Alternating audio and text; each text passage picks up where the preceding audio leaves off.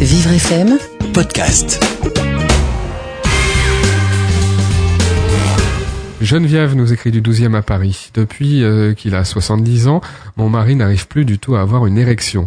Ça a commencé pile le jour de son anniversaire. Est-ce que c'est réversible? Que puis-je faire? Geneviève, euh, alors c'est marrant que ça arrive pile le jour de son anniversaire. On se demande s'il y a comme pas quand même une, une composante psychologique qui ferait qu'il a passé pouf comme ça un âge butoir. Il faut tout simplement qu'il aille consulter. Voilà, je peux pas répondre à votre question parce que il y a beaucoup de causes différentes, hein, médicales, euh, qui peuvent amener un homme à ne plus avoir d'érection, quel que soit son âge. Donc, il faut aller faire des examens pour savoir de quoi, voilà, il en retourne.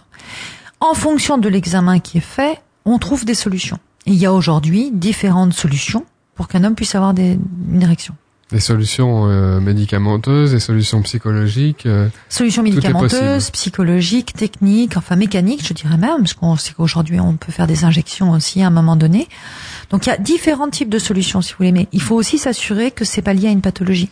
le médecin généraliste connaît bien ces, ces questions. On peut aborder ça avec de son mieux médecin en traitant. mieux, de mieux en mieux, heureusement, parce qu'avant on n'en parlait pas du tout, et aujourd'hui de plus en plus les médecins généralistes sont formés à ce type de, de, de, de problème. Y Ouais. compris l'éjaculation précoce, y compris. C'est pour ça qu'il y a des grandes campagnes.